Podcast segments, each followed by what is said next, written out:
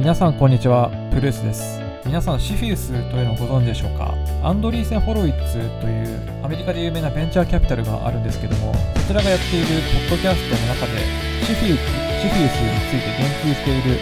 内容がございましたので今回このシフィウスについてプルースでも取り上げてみようと思います。参考文献はテッククランチになります。詳細についてです。シフィウスこちら日本語訳で言うと、対米外国投資委員会と言います。アメリカ合衆国において、アメリカ企業の株式などを外国企業が取得し、支配する取引を審査、規制する財務省主導の組織です。これは財務省と法司法省、国土安全保障省、エネルギー省、USTR、米国通商代表部などの様々な各機関の代表者で構成されています。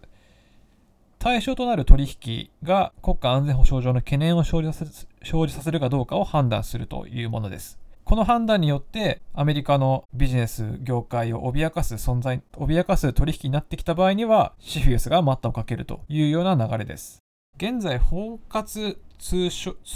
商法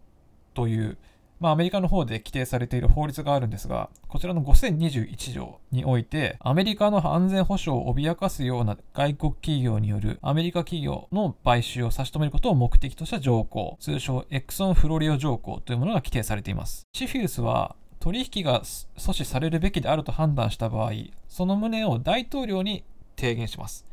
なぜ提言するのかというと、この取引を阻止する最終決定は大統領権限となるからです。つまりトランプさんがこれは取引は成立しないというふうに断言しない限りはシフィリスの委員会がいくら差し止めを行ったとしても、それをとその取引を止めることはできないということですね。なお、シフィウスでは表向きには結論に至るまで大統領との協議を行わないとしておりますが、注目を集めている取引に関してはほとんどの場合、ホワイトハウス、つまり大統領を交えてのシェフィウスの委員会の代表者による相互での調整、それをもとに決定されるということが一般的なようですね。なぜこのシフィウスが話題になってきているのかと申しますと、特にアメリカの中では、ある一つの国のためにこの重要性が増してきているとされています。どこかお分かりになりますでしょうか？そうです。これ中国ですね。まあ、中国の経済的な発展というのはまさに驚異的と呼べるものだと思います。その中国の経済発展を支えてきたのは、もうこれはテクノロジー、サイエンス研究に関する貪欲さです。最初はこのテクノロジーとかを海外の大学を通して研究を進めたり、知識を吸収してきたりしていましたが、今ではもう自前の開発を通して、どんどんどんどんアップデートをしているの状況です。例えば、バイドという中国国内の検索エンジンのシェアナンバーワンの会社があるんですが、このバイドゥの創業者、ロビン・リーという方がいるんですけども、1991年から、まあ、1995年ぐらいまでの間、アメリカの大学に留学をしてまして、そこでコンピューターサイエンスを学んだ人物ですね。で、この人はエンジニアでして、インフォシークなどの検索エンジンの設計に手掛けています。そしてこの技術とか検索エンジンの概念を中国に持ち帰って、バイドコンス、えバイド株式会社を設立して、今に至ると。で、今このバイドゥが展開しているサービスのほとんどはやっぱ Google の真似をしているサービスばかりですね。ただ今中国市場では圧倒的シェアを誇っている検索エンジンというふうに言われてます。まあ、そのような中国企業たちが最初やっぱアメリカから留学、アメリカで留学して中国国内の同様のサービスを立ち上げ、そしてサービスを展開し、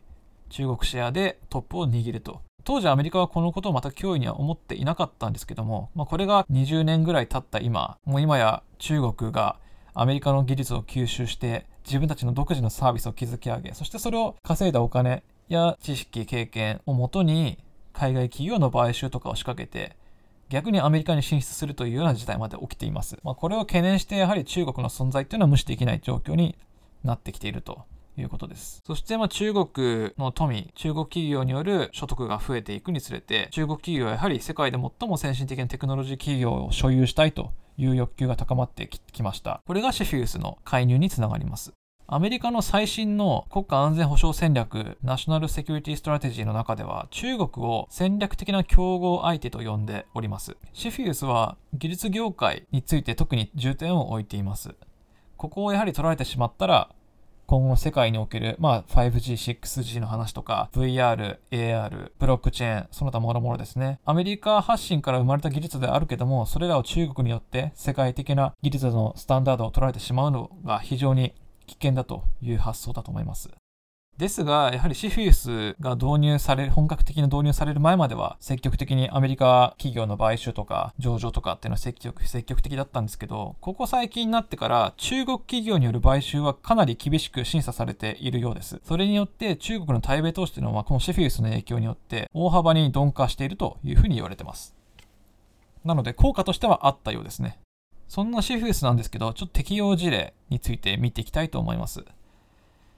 こちらは2018年にですね、トランプ大統領がブロードコムとクアルコムの取引を阻止した内容です。こちらブロードコムというのは通信インフラの半導体製品、ソフトウェアを販売するシンガポールの会社ですね。本社所在地はアメリカのサンノゼとシンガポールにありますが、まあ、ほぼ実質シンガポールの会社と言っていいでしょう。そんなブロードコムという会社、まあ日本ではま聞き慣れない会社かもしれませんけども、このブロードコムが2018年にモバイルチップの大手クアルコムを12兆円で買収提案を持ちかけたことがあります。これに対して国家安全保障上の懸念が生じたというふうに示しまして、この取引を禁止するというニュースもありました。これを受けて、ブロードコムは14日に、まあ、大統領令に従うとして、クアルコムへの提案を取り下げています。ただこれ異例なのが、そもそもこのブロードコムがクアルコムに対して12兆円での買収提案を持ちかけたんですが、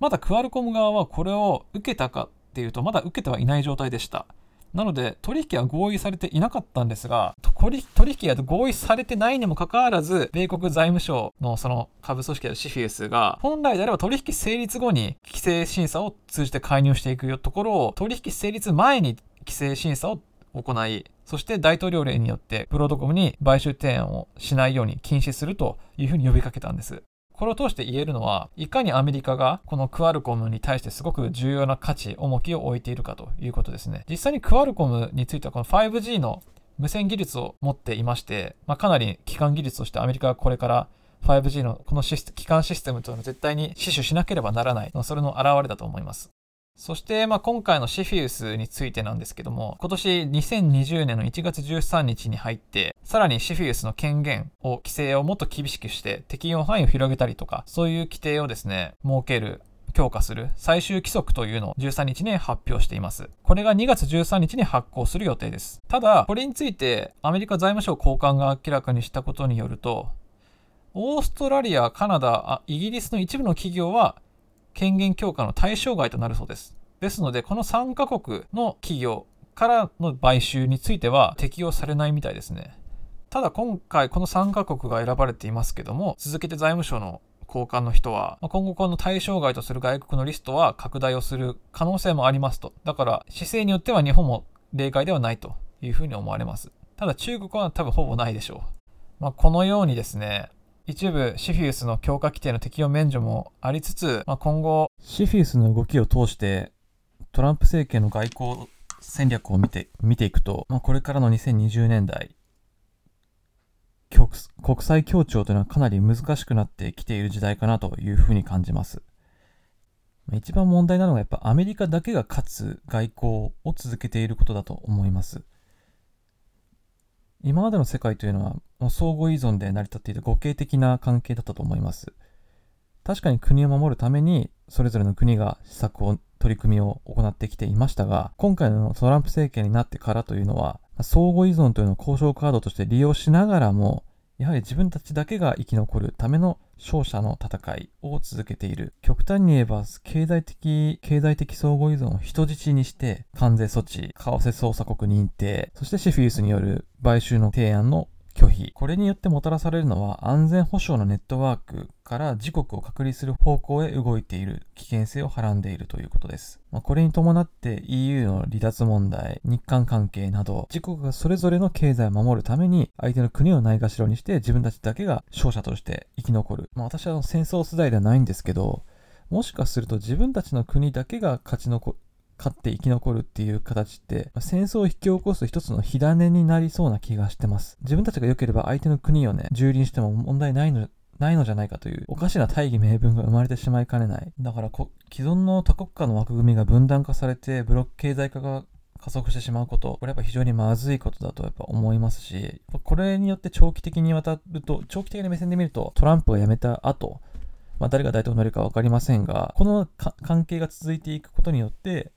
世界経済というのは長期的に見ると減速していく可能性は高いです。まあ、もしかすると1930年代の世界経済の暗黒の10年とも言われていた1930年代における世界恐慌、ああいうの事態になりかねない。そして下手すると分断化による戦争というものがシナリオとして想定される場合もあるので、まあ、私としては習近平トラン、トランプ、やっぱり自分たちのことしか考えてないと思うので、そこはやっぱり日本、あるいは他の国々が、彼らが協調して、しっかりと国際的な枠組みとグローバルなフェアな協調主義を取っていく必要があるかなというふうに感じました。以上、プルースでした。